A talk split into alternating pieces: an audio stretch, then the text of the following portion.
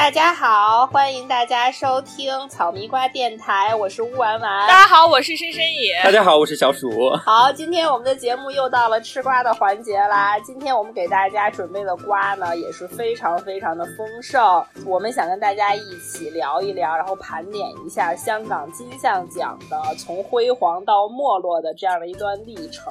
我们首先为什么想聊这个呢？就是因为之前那个《少年的你》在金像奖上获得了包括最佳影片在内的一众大奖，横扫最佳影片、最佳导演、最佳编剧、最佳女主角、最佳新演员。虽说今年金像奖就是在疫疫情的影响下非常没落，有尔东升草草念稿子，十分钟就结束了我。觉得也是皆大欢喜的一种场面。我作为《少年的你》的观众呢，就是我认为是很一般的，但是小鼠其实觉得是挺不错的电影。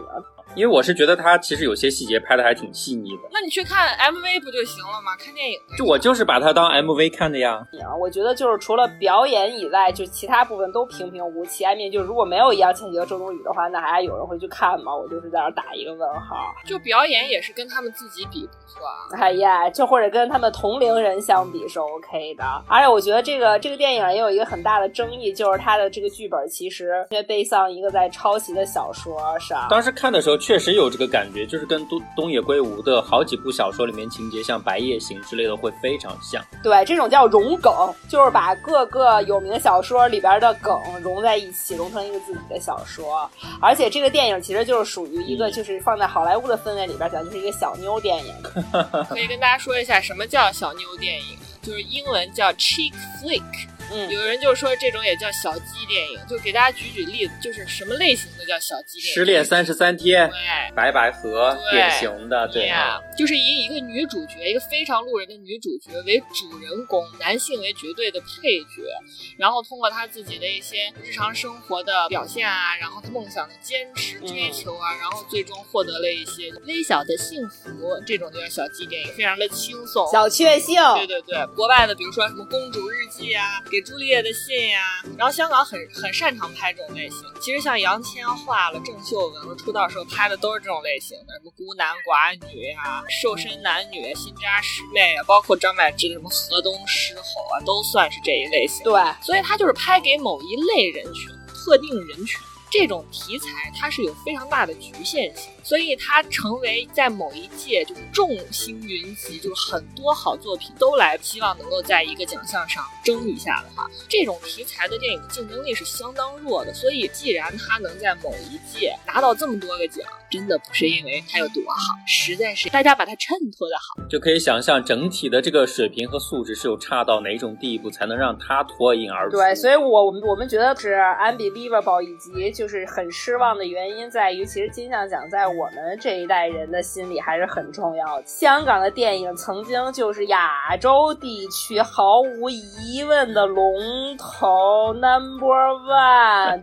如果大家要是看过《请回答一九八八》的话，它第一集一开始就是全剧的所有主角聚在阿泽的小房间里深情观看，紧紧的 follow 英雄本色。对，就张国荣死的那个桥段。对，然后大家那个，然后大家对于什么什么周润发呀、张国荣啊、什么如数家珍、王祖贤，可见那个那个年代，就是所有的亚洲国家都在紧紧 follow 港。就为什么从当年那么一个辉煌的那么一个一个时代，没落到如今呢？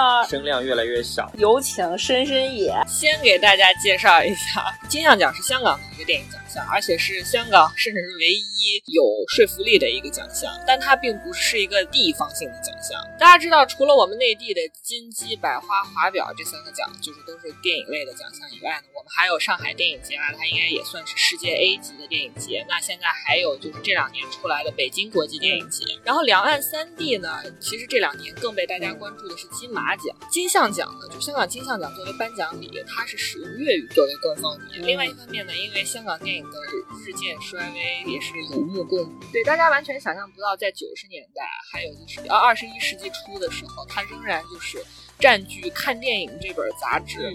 每年的一个专版、专题、专刊非常厚，对对你就觉得那是一个共襄盛举的一件一个活动。就虽然在语言上有区隔，但事实上就是曾经的香港电影才是整个华语流行文化在电影上的火车头，就不仅是为华语电影输出了就是特别多的经典，在不同时代它也引领不同向度的这种文化热潮。更重要的是，它是在华语电影界里唯一大量的能够在世界影坛占有极为重要作用的一个支流。就是如果大家想要了解，就是大概再去触摸一下香港电影的美学形态是什么样的话，有一个特别好的对比学习材料就是《无间道》。你们去对比那个马马丁斯科塞斯拍的《无间行者》，就是这种美学上的差异一目了然。曾在八十年代到九十年代，香港电影实际上它是仅次于美国的全球第二大电影生产，所以它也被誉为东方好莱坞。为什么在加州有一个星光大道，在尖沙咀也有一个星光大道？所以，因此，就是香港电影金金像奖算是一直见证香港还有华语电影的这种发展历程的。就这么多年来吧，就香港电影作为呃香港电影作为香港文化的代表，算是风靡全球。就是这种文化输出的能量，仍然现在还是体现的很深远。大家看现在看到很多动作片、大片制作里的那种动作指导、电影拍摄进行动作或者武术指导的这种武行，这在其他国家是绝对不会有的，什么成家班了。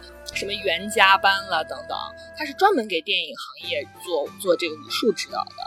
就大家知道，这动作指导是真的是香港电影带领起来的一个风潮和开辟的一个领域。嗯，而且特别是像那个，比如什么吴宇森的这种暴力美学，就是当时也算是深深打入好莱坞了吧？因为吴宇森当时就好莱坞拍过很多那个商业类型片，什么变脸之类的。是的，像尼古拉斯凯奇其实就是吴宇森捧红的，实际上。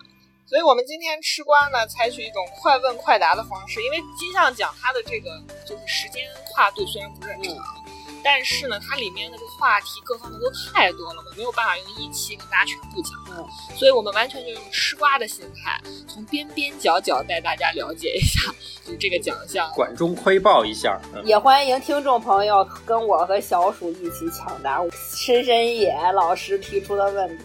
这个第一个问题，你们知道金像奖是哪一年创办的吗？我觉得怎么也得是六十年代吧，我猜。我我其实我也觉得是六十年代。我觉得就这么大影响力来说的话，应该至少从六十年代开始，应该会差不多。怎么也得有个五六十届了，感觉。就其实金像奖只创办于上世纪八十年代，一九八二年，它是一个非常年轻的奖项，四十年都没有到，是它还没有金鸡奖和金马奖时间长。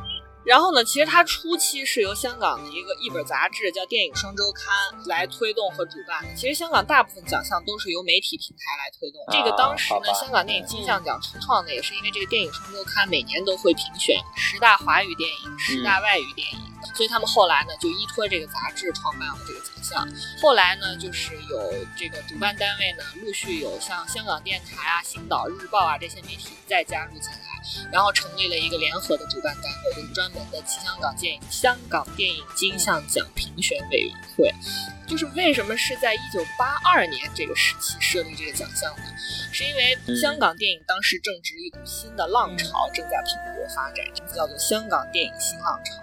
它跟法国电影新浪潮实际上是一致的，就是他们都是取材于本土的一些真实的现实状况来进行创作，对当前的社会啊，对电影艺术啊，都有更加深刻和求实的一些发展的这个风格和美学性。然后，相当一批有电影制作经验的，大家熟悉的就是徐克、许鞍华。然后张婉婷，然后谭家明，然后方玉萍这些人等等等等，他就加入到了这个香港电影的拍摄中。他们的作品呢，就是从各个角度对准这个香港人的身份进行刻画和阐述，把香港在地的，比如说人际关系啊、社会问题啊、还有家庭伦常等等作为题材。然后他们大多数呢是独立制片，导演、编剧，包括后期的这些制作都由他们一个人说了算，所以它其实也有一点像作者电影。所以呢，他摒弃了之前香港电影推推崇的那个所谓的四头，什么叫四头？血头、拳头、枕头、鬼头，就这些纯粹的商业考量。四头，那就是这样的话，他们的这种个人语言表达就会非常强烈对对，就非常有风格，尤其是给当时的香港电影输入了一股非常清新的这个流派。所以它直接刺激了，比如说像演艺协会啊、导演协会啊、编剧协会啊这些产生，他们后面呢就全部都被纳入到这个金像奖的评评选委员会了。然后这个金像奖的出现呢，它也对当时新浪潮涌现的这些从业者产生巨大的鼓舞作用。比如说，他第一届的最佳导演和最佳影片都颁给了新浪潮的代表作，就是方玉萍执导的《父子情》。郭富城他有拍过一部电影叫《父子》，也是方玉萍后来又根据他之前的这个作品重新再次改编翻拍的一部他自己的作品。所以从此呢，香港电影就不再只局限于什么鬼怪片啦、棍棒喜剧片啦、色情片啦、商业片这些。然后这边有一个小知识点跟大家讲一下，我们天王刘德华的银幕处女作也是来自新浪潮导演的，就是许鞍华的《投奔怒海》里面另外一个算是大咖级的男主角就是林子祥。这部影片呢，后来在第二届的金像奖上也是得到了很大的肯定。就相当于借着这个奖项开始，然后整个香港电影的面貌算是焕然一新那。么说到这个，那么第二个问题就是大家都非常喜爱的四大天王，猜一下谁先拿到金像奖？谁第一个吗？黎明黎明，我也觉得是黎明。为啥你觉得黎明帅？因为因为你问这个问题，肯定是就想反其道行之，对啊，轰动的效果吗。就一个最不可能的，因为因为你们觉得黎明的黎明演技最差是吗？黎明就是一根木头啊。然而，然而，第一个拿到金像奖的，不管是男主角还是男配角，第一个拿到金像奖的是张学。妈呀！哎，我我我甚至都甚至都忘了张学友是 one of 四大天王哎。哈哈哈，东成西就啊！他在歌坛和在影坛真的都是绝对的扛把子。所以张学友在一九八九年是凭借王家卫的处女作，也就是《旺角卡门》里面那个配角，获得了电影香港电影金。最佳男配吗？然后我们就再说一下其他的三个人。然后到了二零零零年啊，大家就想一下，十一年后，刘德华才凭借《暗战》拿到影帝。哇，《暗战》里面刘德华真的超帅，大家一定要去看一下，就是跟刘青云演的。看一下年轻时候真正的帅哥是啥呀？然后他呢，其实三度拿过影帝，已经算是非常好的成绩。他二零零四年又凭借一部我至今为止看的非常迷惑的电影，叫《大块头有大智慧》，不知道大家看过没有？我我记得我小时候应该是陪我妈在那个我们石家庄那种特别破的电影院，叫什么洞天影院之类的，就是防空洞改的电影院里边看过。我觉得他拿电影应该就是苦劳吧，因为他那个化了妆啊什么的感觉很辛苦。然后在最近大家就知道，就是他凭《桃姐》又拿了。那其他两位到现在为止的话，有拿过吗？就郭富城在二零一六年凭借《踏雪寻梅》那一届，依靠同行们更差的表现，终于拿到了影帝。OK，然后黎明是最惨的，就是他入围了三次，从未拿女友。他凭借《甜蜜蜜》，然后《玻璃之城》，然后三更就是都入围过，但是没有拿过奖你。们甜蜜蜜都没有拿吗？但我实在说实在话，我最近又看过都看了一样，遍，都觉得黎明在里面很适合那个帅哥脸角色。他就是本色出演的很多角色。非常适合，他就应该演那种角色。然后那就是大家那这边再跟大家提这提几个知识点，就是你觉得得奖最多的电影男演员是谁？梁朝伟吧，啊，那肯定是梁朝伟。对，就是大家说金像奖，如果要看金像奖，简单的拉一条线：梁朝伟、张曼玉、张曼玉、梁朝伟、梁朝伟、张曼玉、张曼玉、梁朝伟。他们两个各自得奖有多少？梁朝伟呢入围十一次，五次得奖，他真的应该感谢王家卫，分别是《重庆森林》《春光乍泄》嗯花样年华》《二零四六》，还有另外一部《无间道》，就是五部得奖里面有四部都是王家卫的作品。四部都是，好吧？还有一个人不得不提，就是成龙啊，成龙提名十次，从未获奖。嗯，他的确实商业气息太重了，他的作品。对，然后还有更牛逼的，周润发是在一届一届香港电影金像凭三部作品同时入围最佳男主角。大家知道，通常来讲，这种 nomination 的时候，里面应该大大多数也就是四到五个。对，然后里面有仨都是周润发，然后还要再选一个，然后他最后是那一届是凭《龙虎风云》折桂，啊那如果这么说的话，我记得那个郑秀文，她应该是同一届里面也有也有一次是三部同时提名，但是最终她更惨，她是完全没有拿，她三部提名都没有拿。不得不提，就是女明星里面的成龙，就是郑秀文，提名最多，从未获奖。太惨了。今年就是一个老的周冬雨和真正的周冬雨 battle，没有 battle 过新周冬雨了。对，没有 battle 花椒之味嘛，今年郑秀文入围的是对。好，那你们再猜第三个问题来了，就是拿金像奖最多的女演员女演员。张曼玉呀、你刚刚都说了，张曼玉、梁朝伟啊，朋友们，这是一道送分题。张曼玉呢，就是她，就是她拿奖的那个时间非常早，是一九九零年，听一部叫做《不脱袜的人》，然后后期呢，基本都是大家比较熟悉的，像九三年的《阮玲玉》，然后还有九七年《甜蜜蜜》，九八年的《宋家王朝》，还有后来的《花样年华》，她都拿过最佳女主角，而且她也是同一届有两部电影入围最佳女主角的女演员。有有一个小插曲，阮玲玉那一年，她同时凭借另外一部电影的一个角色入围了，你们猜是一部古装片，非常经典的角色，演的超级好。古装片《新龙门客栈》Yes，他演他是凭金镶玉真的吗？金镶玉太演了他了，把林青霞那个角色都完完全抢掉盖住了，真的。然后再跟大家提一下，就是张曼玉真的是两岸三地最成演员，因为她同时也是金马奖获得影后最多的女演员。这里就是提到一个跟他一直有恩怨情仇的刘嘉玲，虽然两个人现在也是好朋友相称啊，就是其实我以前觉得刘嘉玲的演技是非常好的，就如果大家看过《阿飞正传》的时候，他演的那个配角非常好，风情万种。然后呢，他就是当时他后来一直到二零一一年才凭借《狄仁杰之通天帝国》摘得影后，但这个影后的分量，就是为什么我们今天这么想讲金像奖？我们的主题今天的主题就是真的不是因为我太优秀，是因为同行一个能打的都没有。他演狄仁杰的时候，他当时的金像奖影后的对手是谁呢？何超仪、杨千嬅、汤唯、薛凯琪。然后再跟大家普及一下，当时跟张曼玉争影后的都是些什么人？萧芳芳、梅艳芳、张艾嘉、林青霞、郑裕玲、袁咏仪。就大家感受到了这个分量感了吗？所以说他最终能拿到金像奖，还要感谢他这么多年来孜孜不倦的没有放弃，在那么高的高龄还依然依然去出演女主。对，拼的就是谁活得久。哎，真的是，所以命运机缘这个事情真的是难说呀，难说。那那再问一下，就是如果想要得香港电影金像奖，是不是必须都得是特别文艺的电影才行？嗯，我觉得也应该不是吧，毕竟《少年的你》算什么呢？我觉得应该占大多数，嗯，但肯定还是会有商业片能够突围。对，对，因为我觉得商业香港香港整个社会都很商业嘛。如果你要是商业成绩很好的话，他不会完全无视你这个成绩啊，就跟什么《指环指环王》能拿奥斯卡是一个道理，我觉得。对对对，他一定要反映商业片的某些情节过 Yeah，程。没错。就是它票房很好的话，其实对就跟现在的票房好实在不是一个概念。我就非常着急想跟大家说这件事，现在这个叫粉丝文化。因为香港电影的设置的它这个历史比较长，有非常成功的这种商业形态，就其他类型的电影也有不同程度的发展。其实其中也有，就是尤其是像香港电影新浪潮出来之后，它对其他业态的电影也是一种刺激。因为这种类像香港电影新浪潮这种电影出来之后呢，它就是也积累了大批的观众，大家不会再愿意去看那种毫无大脑、毫无智商，就是在电影镜头上全都是血肉横飞，要不然就是翻云覆雨的电影了。所以对这些电影也是一个刺激，他们也会开始。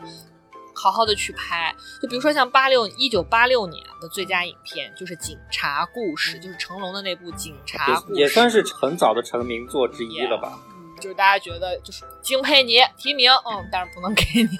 就那电影完了的时候开始出字幕了，全部都在放花絮。花絮不是像现在这种，就是给个彩蛋呀，搞笑一下，不是，就是在拍成龙和比如说像林青霞他们在现场有多惨。对，真的是撸着灯泡从从楼顶撸下来那个。天哪，就真的是担架抬走。还有就是一九八七年的最佳影片，就是乌兰兰在一开始就提到的《英雄本色》。就这，为什么我们要说到这部电影呢？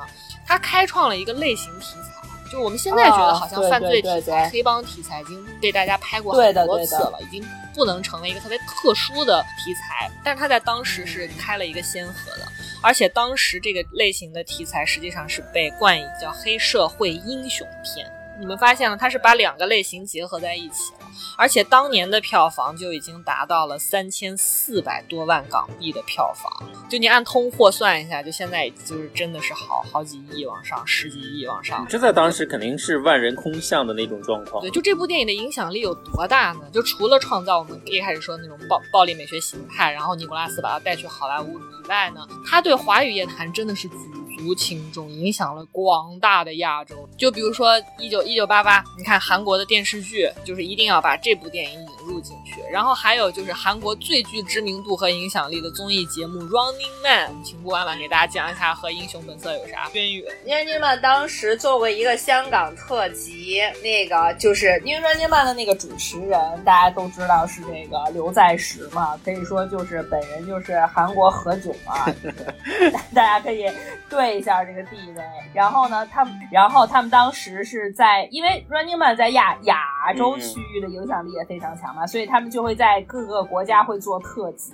然后他们有做香港特辑的时候，然后呢，他们香港特辑里边有一个片段，就是他们这些 MC 们就在这个尖沙咀的星光大道，which is 刚刚也是我们提到的一个香港非常著名的景点，上面唱粤语歌。粤语歌，韩国人唱粤语歌啊，刘在石是张口就来，而且发音吐字都还不错哎，所以可见这个电影当年给那一代人留下多么深刻的印象。对对，其实像八十年代的话，韩国电影那个时候也是跟我们现在中国内地的这个电影设置机制差不多，他们仍然是也是以电影审查机制为主的。所以其实，在那个时候，韩国电影要一直等到一九八八年，有一部电影叫做《生死蝶变》。然后，《生死蝶变》这部电影在九八年为什么在韩国属于指标性的电影呢？一是因为韩国在这一年开创，就是在这一年之后，然后建立了电影的分级制度，而且在九八年呢，那一年就如果大家有印象的话，那一年席卷全球票房的电影是《泰坦尼克号》，就是在所有的国家票房第一都是《泰坦尼克号》，唯独在韩国输给了《生死蝶变》。韩国本土的电影业从那时候起就彻底崛起了，走向了今天，走向了奥斯卡领奖台。下一个问题就是，你们觉得就是就是因为还有一个不得不说的，就是香港的类型。刚才说到电影分级了，就是比如说像三级片，你们觉得三级片有机会拿奖？肯定有啊。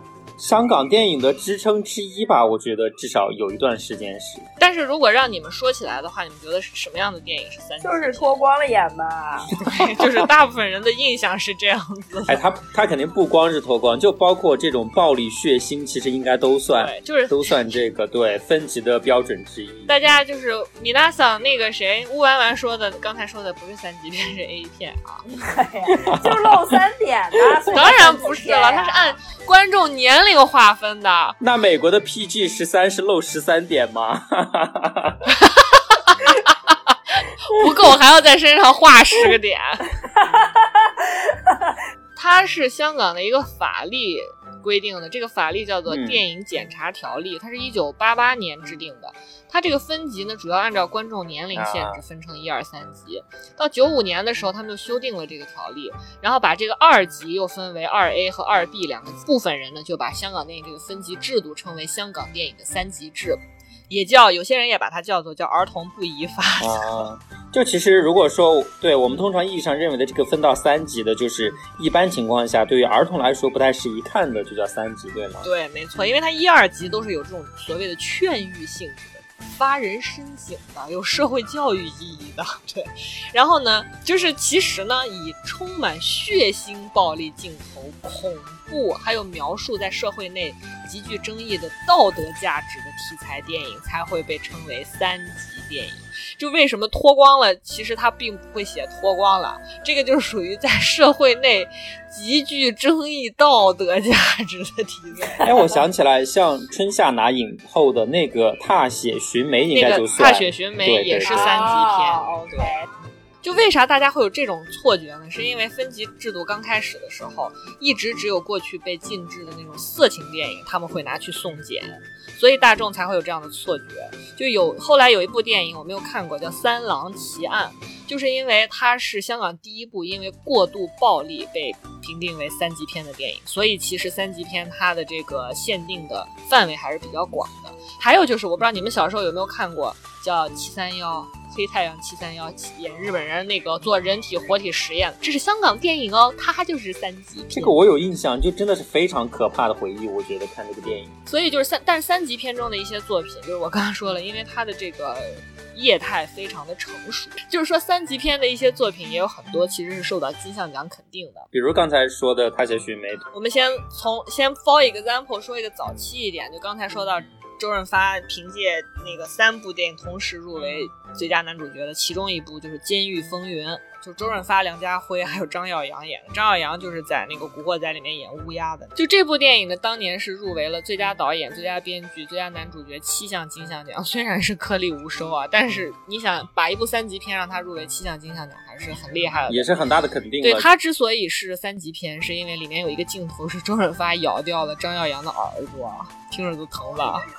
同一年，还有另外一部三级片在金像奖上是得奖的，就是如今应该属于就是装逼必看的电影。